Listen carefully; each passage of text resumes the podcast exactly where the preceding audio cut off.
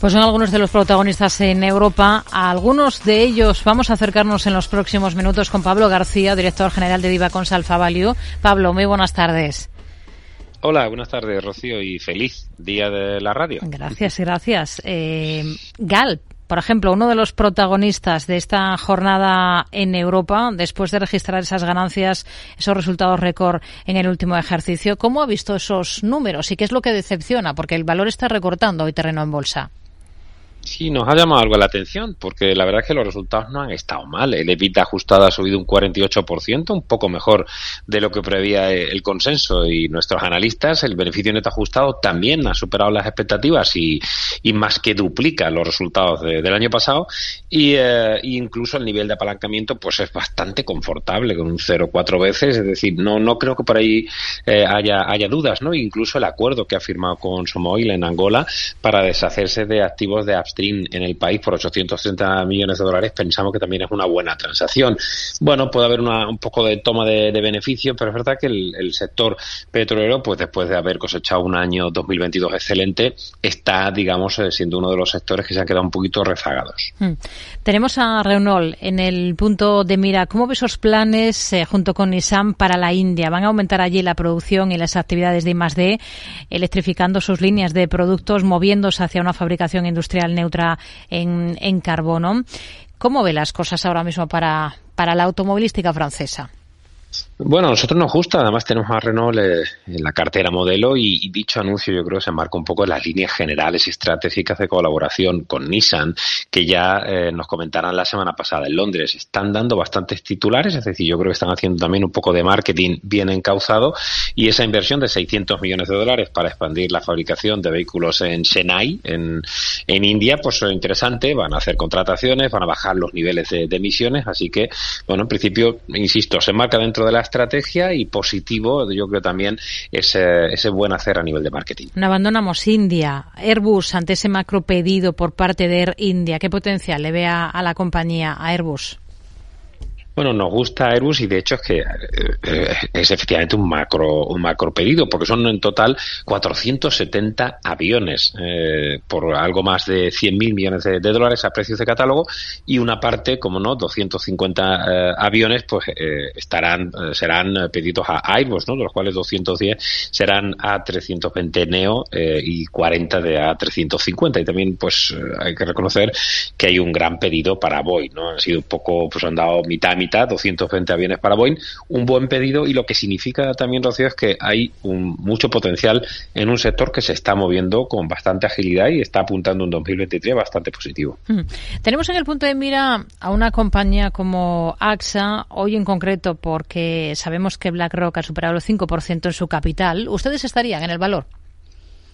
Bueno, nos gusta, aunque hay que reconocer que, se ha quedado un poco retrasada y todo el sector eh, asegurador no está teniendo un comportamiento demasiado brillante, aunque es un 5 o 70%. Algunos me podrían decir que no está del todo mal, pero está por debajo del doble dígito del 11,62%, por ejemplo, del índice del Eurostock 50. Em, en el caso de AXA y de que la mayor gestora del mundo, BlackRock, supere un 5% de participación, pues siempre son buenas noticias, ¿no? Y, y de AXA hay que destacar que es una compañía realmente global Si estamos apuntando a unas mejoras a nivel macro y a que las cosas se pueden normalizar y con subidas de tipos que mejoran los rendimientos, las niveles de rentabilidad de las aseguradoras, pues bueno, tienes en Francia, tienes después de la compra de XL en Estados Unidos, tienes Japón, es decir, AXA es una, compañía realmente muy global a nivel del sector asegurador. Hmm.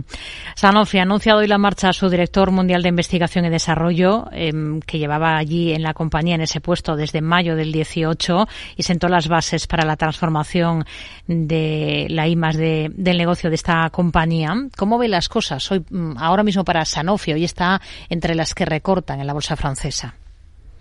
Sí, recortan, aunque yo hablaba con, mi experto en, en, en Farm y me decía que el señor, eh, el doctor eh, John Reed, pues ha tenido un poco de luces y sombras, ¿no? Porque eh, tuvo ciertos tropezones en el área oncológica que tiene gran potencial y además que no lograron un impacto en el negocio de vacunas contra el COVID. No olvidemos que Sanofi es una de las, gran, de las grandes compañías en, todo el tema de vacunas e insisto, el traspiés del COVID pues le, le, supuso un varapalo al señor, al señor Reed. Bueno, de momento el señor, el doctor Dietmar eh, Berger asumirá el cargo de manera interina y, insisto, sí que nos gusta la compañía. Lo que pasa es que otro sector y desde luego las farmas se han quedado claramente atrás. El potencial que estimamos para Sanofi en los próximos seis meses es en torno al 26%.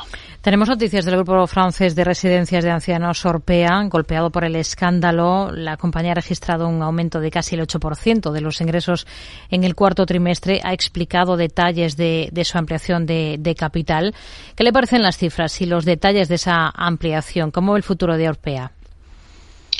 Bueno, de luego hay más sombras que luces, ¿no? Pero parece que por lo menos están acabando las malas noticias. O eso parecía, porque las cifras que han presentado, en este caso un trading a del cuarto trimestre, los franceses solo suelen publicar ventas o, pocos datos, eh, hemos tenido un crecimiento del 7,7% eh, year on year y a nivel orgánico del 5,7%. No está del todo mal. La deuda ya sabemos que es muy elevada, sobre todo si miramos la capitalización actual de este grupo venido a menos, ¿no? Que casi solo 10.000 millones de euros.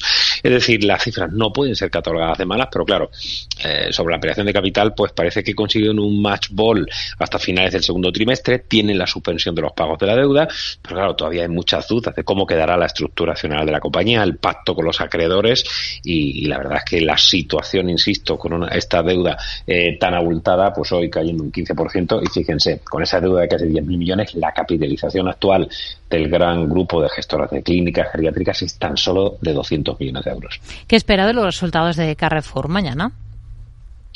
Bueno, es verdad que el sector de, food retail lo está haciendo relativamente bien, por lo menos están consiguiendo trasladar los precios de, las subidas de los inputs a los precios finales, ¿no? Lo estamos viendo aquí también en España, por supuesto, con compañías como Mercadona, etcétera. Eh, nos gusta el grupo eh, y es verdad que, bueno, con este apetito por el riesgo desde el principio de ejercicio no están teniendo el mejor momento las compañías de, ni de food ni de food retail, pero esperamos que las cifras sean, sean en línea un poco como estamos viendo en el cuarto trimestre de prácticamente todos los sectores, resultados bastante en línea, no espectaculares, pero tampoco una catástrofe como algunos planteaban eh, al finalizar el ejercicio 2022. Pablo García, director general de Divacon Salfa Value. Gracias, como siempre, por su análisis con nosotros. Muy buenas tardes. Buenas tardes.